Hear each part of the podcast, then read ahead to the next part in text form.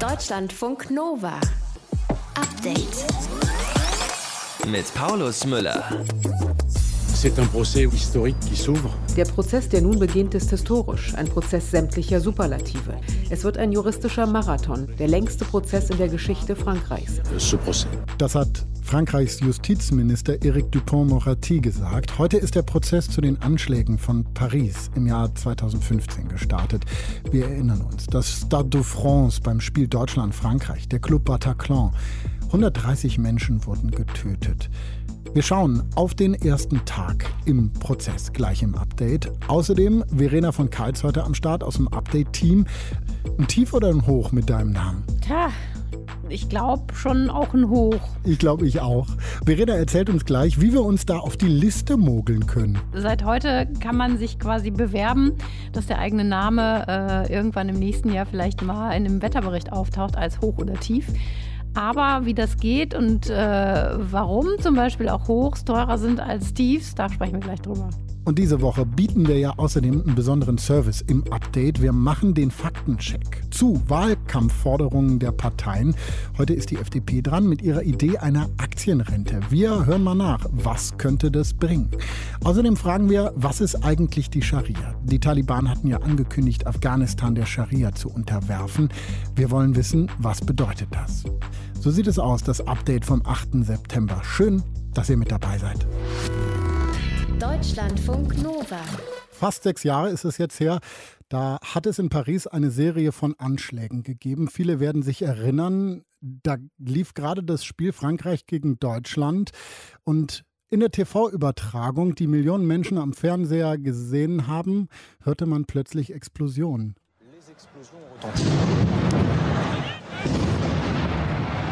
Ja, wir haben schon während des Spiels die zwei Böller gehört.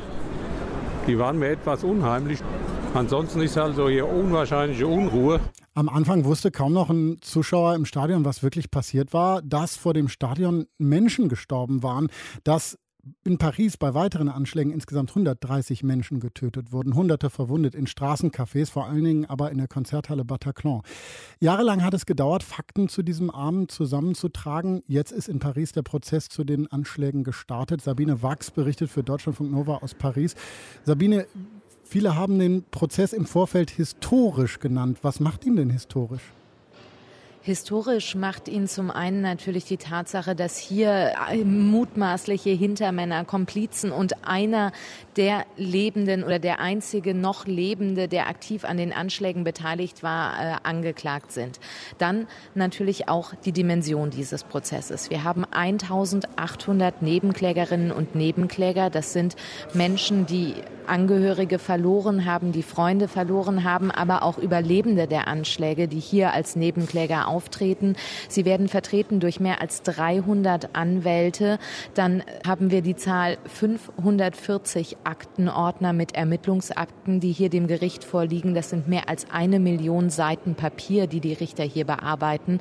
Also man sieht, es sind wirklich historische und abnorme Dimensionen. Sowas hat man in Frankreich noch nie erlebt.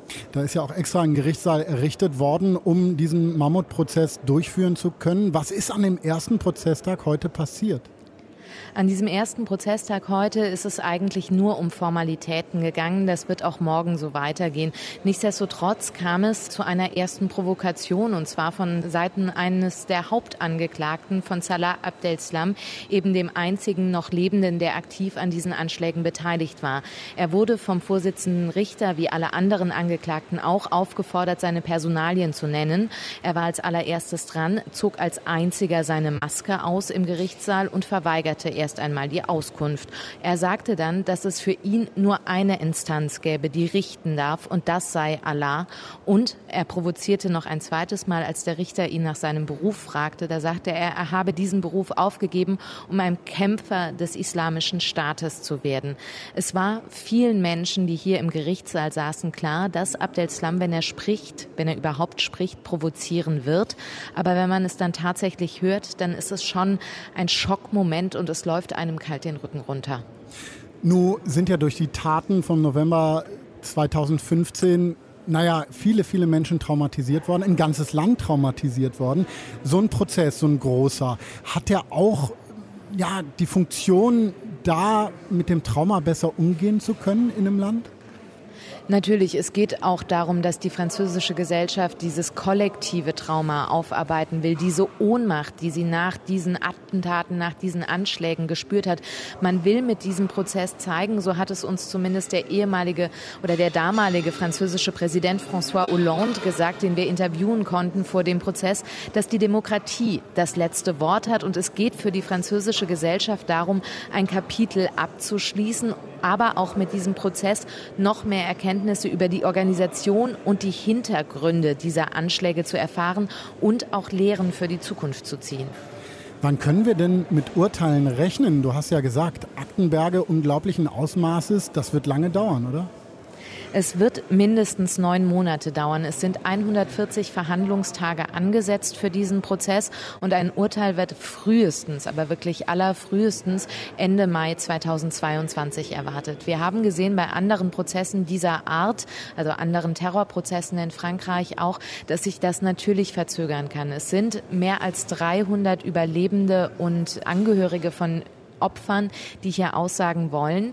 Ihnen wird eine halbe Stunde Zeit eingeräumt. Und wenn man das jetzt hochrechnet, dann merkt man schon mal, wie lange das gehen wird, bis überhaupt alle Überlebenden und Nebenkläger gehört worden sind, bevor dann die Angeklagten befragt werden. Und dann geht es natürlich auch darum, dass noch hier Aussagen Ermittler, dass Aussagen medizinische Experten, Ballistiker etc., also alles, was die Polizei so aufzubieten hat an Gewerken, wird hier in diesem Prozess auch aussagen.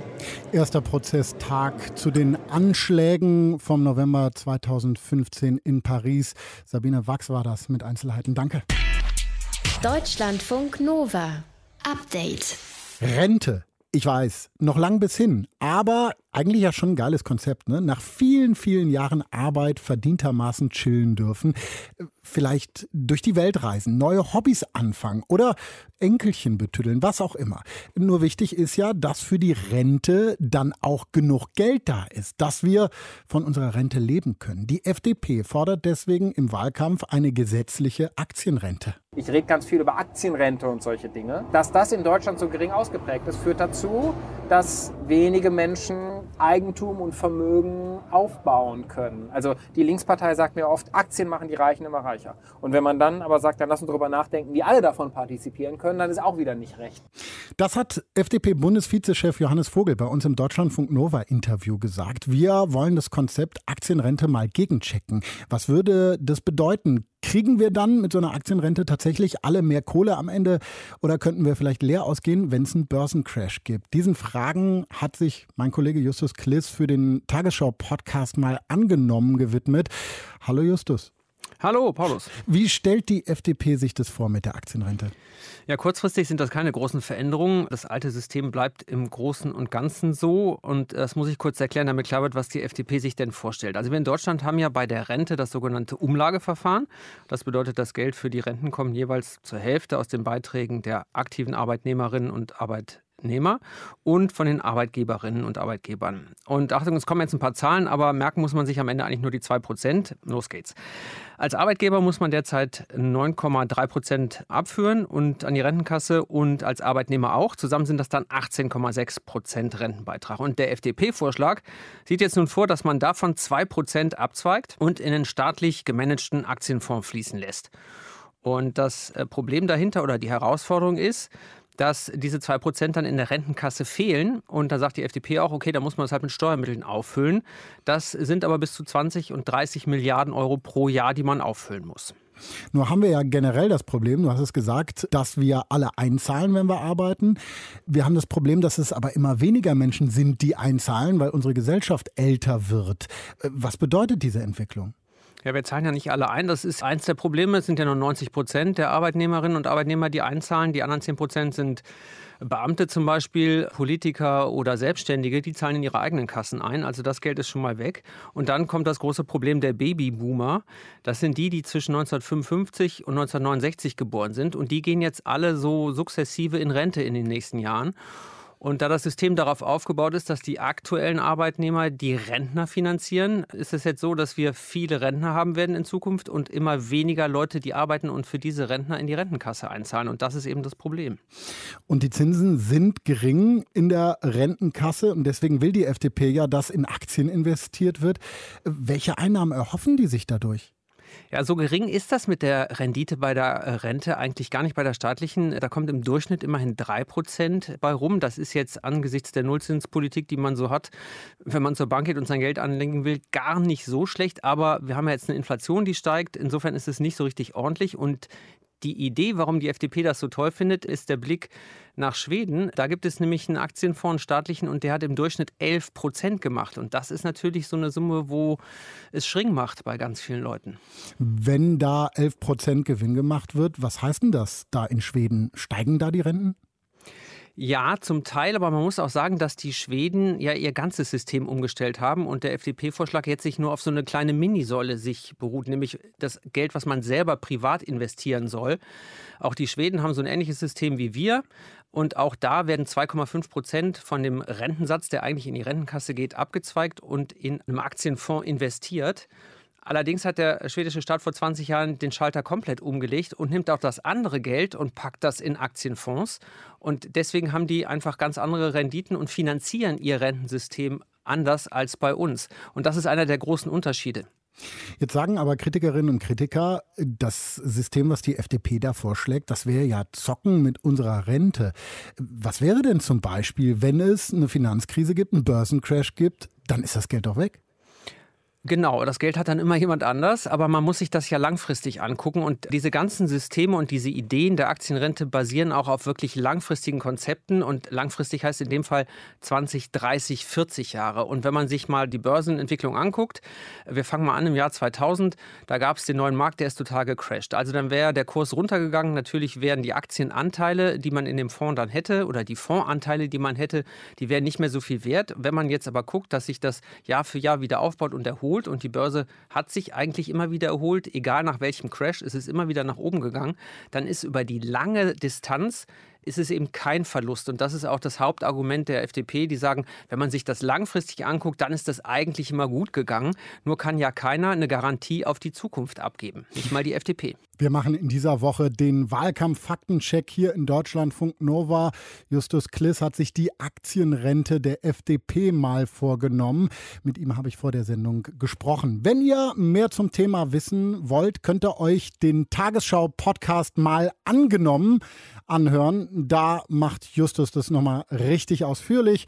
Oder am besten mit einem Podcatcher eurer Wahl abonnieren das Ding. Deutschlandfunk Nova. Update. Keine einzige Frau. Die Taliban haben ihr rein männliches Regierungsteam vorgestellt und bei der Gelegenheit auch nochmal klargemacht, das Leben in Afghanistan wird der heiligen Scharia unterworfen. Wir wollen wissen, was heißt es eigentlich? Was ist die Scharia genau? Klären wir mit Serdar Kurnas, Islamwissenschaftler an der Humboldt-Uni in Berlin. Schönen guten Abend. Guten Abend. Herr Kurnas, wie kann ich mir das vorstellen mit der Scharia? Gibt es da ein Buch, wo heilige Scharia draufsteht? Klappe ich auf und dann kann ich sowas wie Gesetzestexte von vor mehr als 1000 Jahren lesen oder so?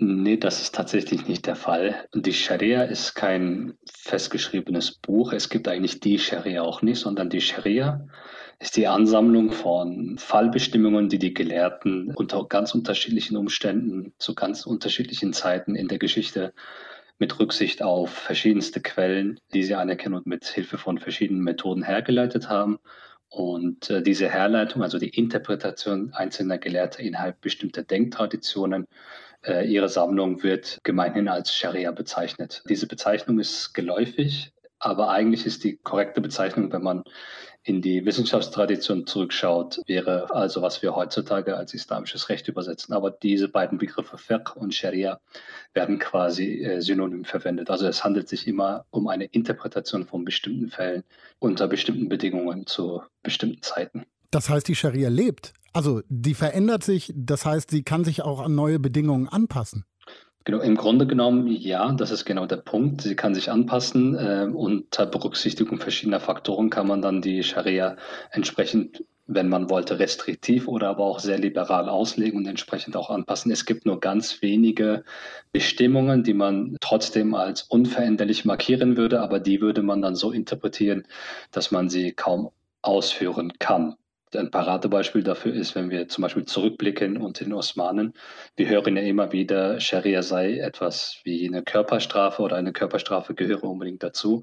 Wir wissen, dass zum Beispiel Körperstrafen wie die Strafe der Unzucht, Peitschenhiebe zum Beispiel oder die Handamputation, sie wurden zum Beispiel kaum ausgeführt, weil man da so hohe Bedingungen gestellt hat, dass im Grunde genommen diese Strafe kaum ausgeführt werden konnte.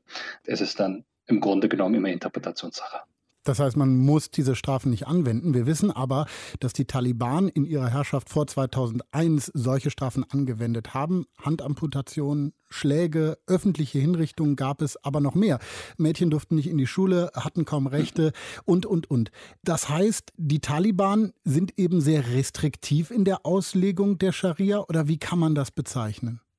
Ganz genau, sie sind sehr restriktiv, sogar teilweise extremistisch. Das heißt, sie klammern sich oft auch an den äußeren Wortlaut von Berichten des Propheten Mohammed oder aber auch vom äußeren Wortlaut des Korans. Die aus dem Mittelalter stammen. Ganz genau, also die meisten stammen, also sind ältere äh, Überlieferungen, ältere Texte, auf die sich berufen, die religiösen Quellen auf eine ganz bestimmte Art und Weise gelesen haben. Und so wenden sie eine eher extremistische bis fundamentalistische äh, Lesart auf die Quellen und entsprechend restriktiv legen sie auch die Scharia aus. Das heißt, wenn die Taliban einen anderen Kurs fahren möchte, gäbe es auch da Potenzial, zum Beispiel eine Interpretation zu wählen, die sie als Scharia-konform markieren, wo zum Beispiel Frauen mehr Rechte haben und zum Beispiel in der Öffentlichkeit arbeiten können und so weiter und so fort. Das heißt, es hängt äh, jetzt auch von der Entscheidung der Taliban ab, wie genau sie dieses Prädikat Scharia oder Scharia-konform auslegen und anwenden. Das haben Sie ja angekündigt, dass Sie das machen wollen. Sie haben ja gesagt, hey, äh, Afghanen, habt keine Angst. Wir sind für alle Afghanen da. Auch Frauen werden Zugang zu Bildung haben. Würden Sie das als glaubwürdig einschätzen? Dazu kann ich nicht viel sagen. Es scheint tatsächlich der Fall zu sein, dass sie sich anders auf die afghanische Bevölkerung einstellen müssen, weil so die Art und Weise, wie sie das in den 90er Jahren gemacht haben, das wird nicht meiner Vermutung nach anwendbar sein, zumindest in den Städten. Auf dem Land kann das anders aussehen, sodass wir dann auch regional immer schauen müssten, wie positioniert sich gerade dort die Taliban. Ich habe einen Hoffnungsschimmer ein wenig, wenn ich sehe, dass Frauen protestieren können und für die Rechte einstehen. Aber auf der anderen Seite hört man natürlich auch Horrornachrichten, insbesondere in den ländlicheren Gebieten, sodass man da abwarten muss. Nun haben wir jetzt über die Taliban und deren Auslegung der Scharia gesprochen, die sehr restriktiv ist. Sie sagen teilweise, naja, extremistisch. Wenn wir mal auf das andere Spektrum gucken, ist die Scharia mit modernen Vorstellungen von Recht und Gerechtigkeit, mit sowas wie Menschenrechten und all diesen Vorstellungen, die zum Beispiel in westlichen, in demokratischen Ländern gelten, ist sie damit vereinbar? Das ist tatsächlich der Fall. Es gibt auch seit dem 20. Jahrhundert dort einen Wandel. Insbesondere intensivierte sich die Diskussion ab den 70er, 80er Jahren in äh, Diskussionen, die wir als Maqasud sharia bezeichnen. Maqasud sharia bedeutet, ist eine arabische Konstruktion von Zielen der Scharia, Zwecke der Scharia, die übergeordneten Ziele der Scharia. Und dort gibt es insbesondere seit den 80er und 90er Jahren die Denktradition, die sich mittlerweile auch durchgesetzt hat, die davon ausgeht, dass Menschenrechte äh, Scharia-konform sind.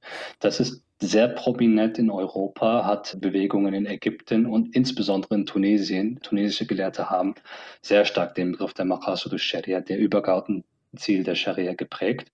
Und ich würde schon sagen, dass die Forschung in Europa und auch in Amerika, sofern sie theologisch ist, auch an diese Tradition anknüpft. Die Taliban und ihre Auslegung der Scharia mit dem Islamwissenschaftler Sardar Kunas von der HU Berlin habe ich vor der Sendung gesprochen. Deutschlandfunk Nova. Update. Algorithmen haben Vorurteile. Ich glaube, das wissen wir schon länger. Vor ein paar Tagen gab es aber eine neue Meldung, diesmal von Facebook. Da hatten Algorithmus schwarze Menschen mit Affen verwechselt. UserInnen haben sich ein Video angeschaut, in dem schwarze Männer zu sehen waren. Und danach sind sie gefragt worden, ob sie sich weitere Videos mit Primaten ansehen möchten. Facebook hat sich natürlich umgehend dafür entschuldigt, aber man fragt sich schon, warum passiert das eigentlich so oft, dass Menschen mit einer bestimmten Hautfarbe oder Menschen mit einem bestimmten Geschlecht von künstlicher Intelligenz diskriminiert werden? Timo Nikolas hat sich damit beschäftigt. Wenn wir an KI denken, dann denken wir irgendwie an so eine berechnende, kühle, super smarte künstliche Intelligenz, die Dinge so irre schnell kann, da können wir überhaupt nicht mithalten, wenn wir überhaupt das können, was sie kann. Was wir dabei aber vielleicht vergessen, ist, dass so ein intelligentes Programm irgendwann mal von Menschen geschrieben wurde. Dass es in seinem Lernprozess mit Daten gefüttert wurde, die von Menschen ausgesucht wurden.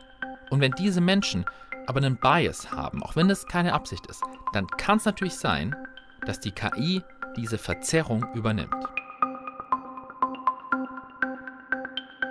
Gibt ja dieses bekannte Beispiel von Amazon. Ähm, die hatten 2015 ein ähm, KI-basiertes Tool entwickelt. Ähm, das hat die Recruiting-Unterlagen von Bewerberinnen gescannt und hat dann wie so eine Art Ranking erstellt. Der oder die Kandidatin ist am besten geeignet für den Job.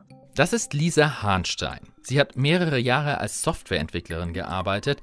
Mittlerweile ist sie für den Think Tank EAF aktiv und arbeitet dort zum Einfluss unbewusster Denkmuster auf Computersysteme.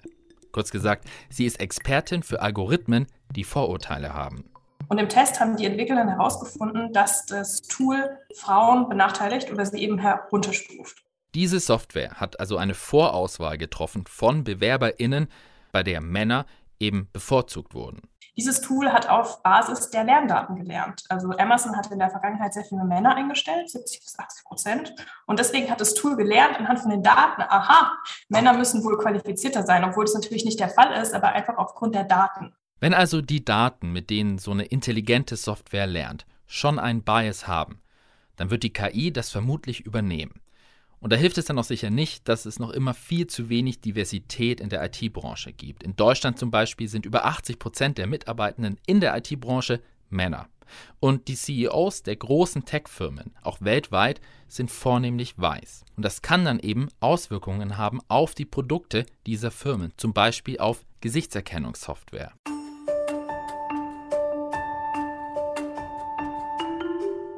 Und da gab es eine Studie vom MIT 2018, die herausgefunden, dass ganz viele dieser Systeme Frauen schlechter erkennen als Männer und schwarze Menschen schlechter erkennen als weiße Menschen. Und diese Tools wurden mit sehr viel mehr Bildern von weißen Männern trainiert als von schwarzen Menschen und eben auch Frauen. Und deswegen war das Tool so gut im Erkennen von äh, weißen Männern und eben nicht so gut im Erkennen von schwarzen Frauen.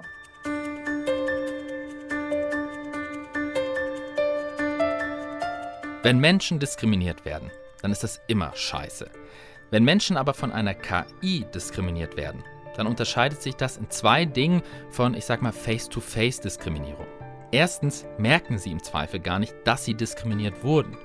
Denn selbst wenn sie wissen sollten, dass da eine KI im Spiel war, sie kennen ja nicht die Entscheidungsmuster des Programms. Und zweitens betrifft der Bias einer KI im schlimmsten Fall dann gleich sehr, sehr viele Menschen, nämlich alle, für die das vermeintlich nüchtern kalkulierende Programm vorgesehen ist. Wie kann man das ändern?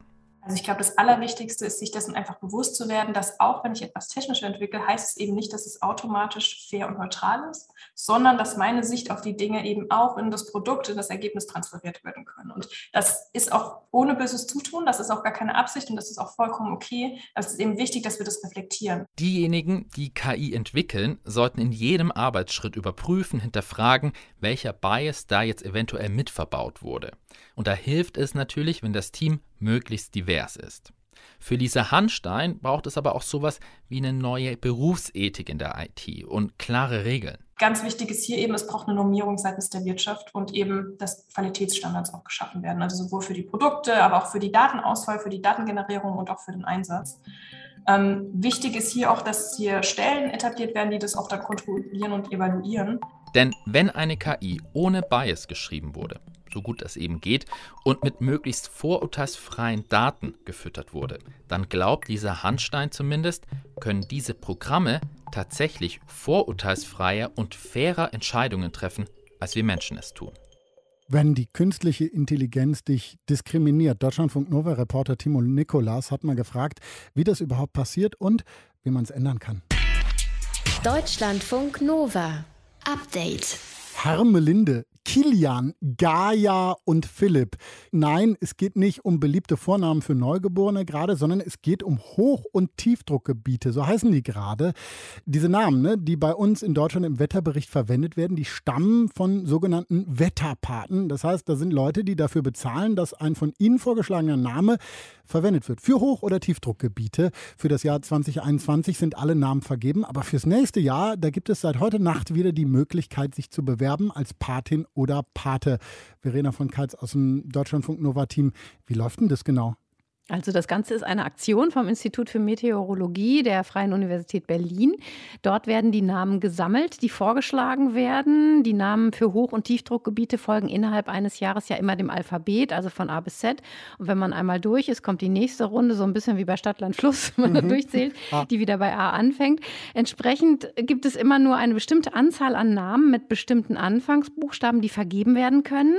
Und oft sind es mehr Bewerbungen für einen bestimmten Buchstaben, Anfangsbuchstaben Buchstaben, außer vielleicht bei den Namen mit Q, X oder Y. Und für die Namen, bei denen es eben mehr sind, mehr Bewerbungen, da wird jetzt am Freitag ausgelost, welche Namen nächstes Jahr tatsächlich am Start sein werden. Aber dafür müsste man ja wissen, wie viele Hoch- und Tiefdruckgebiete es im nächsten Jahr geben wird. Kann man das wissen? Ja, so ungefähr weiß man das. Das ist nämlich relativ konstant jedes Jahr. Übrigens auch, dass es ungefähr dreimal so viele Tiefdruckgebiete wie Hochdruckgebiete gibt, die eine Rolle spielen für unsere Wetterlage in West- und Mitteleuropa und daher auch benannt werden. Deshalb haben Frauennamen im nächsten Jahr übrigens bessere Chancen, weil 2022 Tiefdruckgebiete nach Frauennamen benannt werden und Hochdruckgebiete nach Männernamen. Dieses Jahr war es ja andersrum, das wechselt einfach jedes Jahr. Da bin ich jetzt dran hängen geblieben. Äh, warum gibt es mehr Tief- als Hochdruckgebiete, Verena?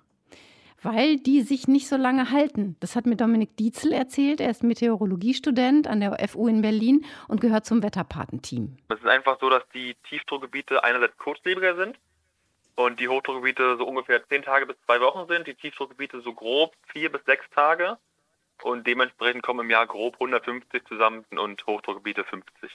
Also insgesamt hat man ungefähr 200 Namen zu vergeben und aus diesem Grund ist auch die Patenschaft für ein Hoch teurer als für ein Tief. Ein Hoch kostet 360 Euro, ein Tief kostet nur 240 Euro als Patenschaft, weil dein Name eventuell auch länger auf den Wetterkarten steht und du quasi mehr davon hast was passiert eigentlich mit dem Geld? Ich gehe mal davon aus, dass Dominik und die anderen Wetterpatinnen und Wetterpaten da nicht von ausgehen oder so. Ne? Nein, die kaufen davon kein Eis. Damit wird finanziert, dass die Wetterstation in Berlin-Dahlem weiterhin von Menschen betreut wird.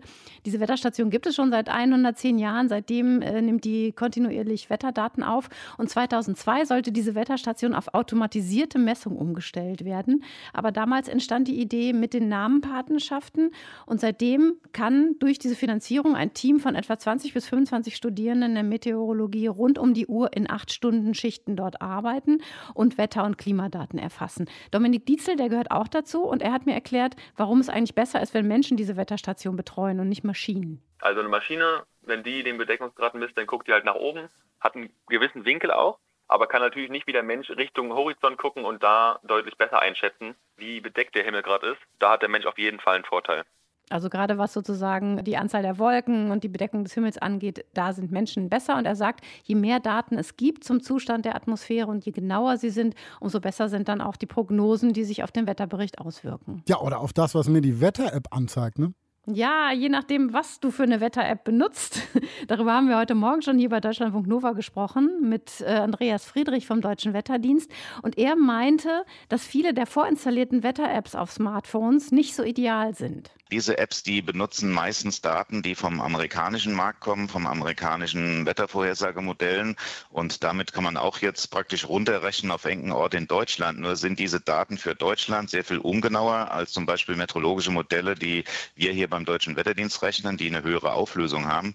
Und die wahrscheinlich auch Daten nutzen, die eben hier direkt vor Ort gewonnen werden. Und deshalb mache das schon einen großen Unterschied, sagt er, in der Qualität von dem, was angezeigt wird in der Wetter-App.